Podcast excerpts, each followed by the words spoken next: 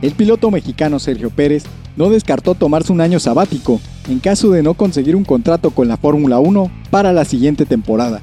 Checo consideró que no sabrá hasta final del 2020 si correrá con otra escudería para el 2021, pues esta es su última campaña con Racing Point.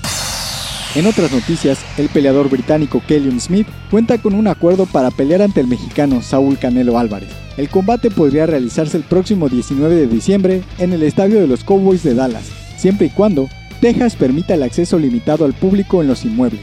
Por último, las finales de la ATP sortearon los grupos para el torneo de tenis que inicia el domingo. En el grupo Londres 2020 estarán Rafael Nadal, Dominic Thiem, Stefano Tsitsipas y Andrei Rublev, mientras que en el grupo Tokio 1970 estarán Novak Djokovic, Danil Medvedev, Alexander Zverev y Diego Schwartzman.